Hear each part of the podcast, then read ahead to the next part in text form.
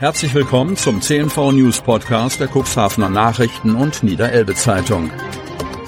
In einer täglichen Zusammenfassung erhalten Sie von Montag bis Samstag die wichtigsten Nachrichten in einem kompakten Format von sechs bis acht Minuten Länge. Am Mikrofon Dieter Büge. Mittwoch, 20. Dezember 2023. Sturmtief Zoltan ist im Anmarsch. Kreis Cuxhaven.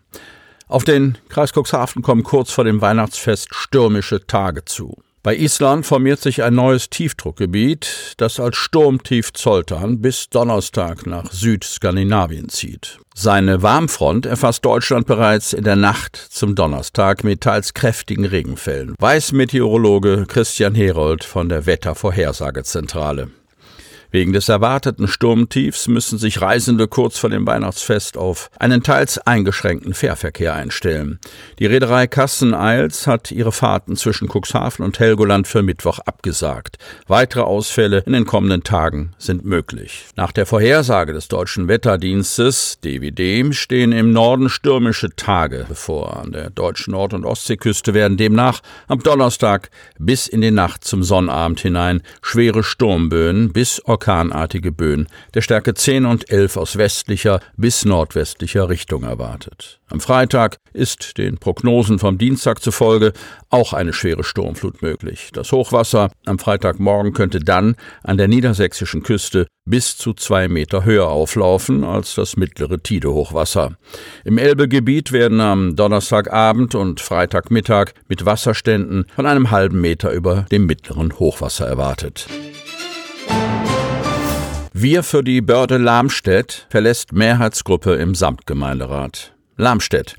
Das war's mit der Mehrheitsgruppe im Samtgemeinderat der Börde Lamstedt. Am Montagabend haben Andreas Weber und Michael Ketelhohn von der Wählergemeinschaft Wir für die Börde Lamstedt am Rande der Samtgemeinderatssitzung in Stienstedt verkündet, dass sie die CSWG verlassen. Die CSWG aus CDU, Sozialdemokraten, der Wählergemeinschaft und einem Ratsmitglied der Grünen hatte sich nach der Kommunalwahl 2021 gebildet und zählte zehn Mitglieder. Die Wählergemeinschaft Bürgerliste Börde-Lamstedt kam auf acht Ratsmitglieder. Durch das Ausscheiden von Wir für die Börde verbleiben in der CSG acht Mitglieder, ebenso viele wie auf Seiten der Bürgerliste. Andreas Weber und Michael Ketelhohn könnten somit künftig bei vielen Entscheidungen das Zünglein an der Waage bilden. Wir wollten in der Gruppe Themen voranbringen, erläuterte Andreas Weber gegenüber unserem Medienhaus. Aber wir waren in der CSWG sehr heterogen. Es wurde viel diskutiert, aber manchmal muss man auch zum Abdrücken kommen. Uns hat gestört, dass vieles zerredet und nicht abgeschlossen worden ist. Gleichwohl seien die inhaltlichen Schnittmengen mit der verbliebenen Gruppe weiterhin groß, so Weber. Durch die neue Konstellation im Rat werde es mehr Dynamik geben, Entscheidungen könnten beschleunigt und Kompromisse erzielt werden. Für die Wählergemeinschaft wie für die Börde Lamstedt bedeutete der Schritt zudem, sichtbarer werden zu können und die eigene politische Identität deutlicher werden zu lassen. Weber, wir sind in der CSWG nicht im Bösen auseinandergegangen. Sie war nur nicht mehr unser Weg. Kommunikationsprobleme und der geringe Fortschritt in der Umsetzung der gestellten Anträge an die Samtgemeinde hätten den Ausschlag für den Austritt gegeben, teilten Gruppenchef Axel Quast, CDU, Lars Riebler, SPD und Ralf Faber, Grüne, am Dienstag in einer gemeinsamen Erklärung mit. Wir erwarten nun eine erheblich bessere Kommunikation untereinander bei der Suche nach sachorientierten Lösungen, sagt Kerstin Tiedemann, Fraktionsvorsitzende der Bürgerliste. Wir haben mit Andreas Weber und Michael Ketelhohn gut und vertrauensvoll zusammengearbeitet und wollen das auch beibehalten. Zeitnah werde die Bürgerliste zu einer Fraktionssitzung zusammenkommen, um darüber zu beraten, wie sie sich auf die neue Konstellation einstellen will. Tiedemann, drei Fraktionen im Samtgemeinderat sind gut für die Börde Lamstedt. Frust auch bei Landwirten aus dem Kuxland. So kann man nicht mit uns Landwirten umgehen, sagt Landvolkpräsident Heino Klintwort. Kreis Cuxhaven. Auf diese vorweihnachtliche Überraschung der Bundesregierung hätten die Landwirte gerne verzichtet. Dass ihnen die Agrardieselsubvention und die Kfz-Steuervergünstigungen gestrichen werden sollen, fassen sie und ihr Landvolkpräsident als eine Kampfansage auf.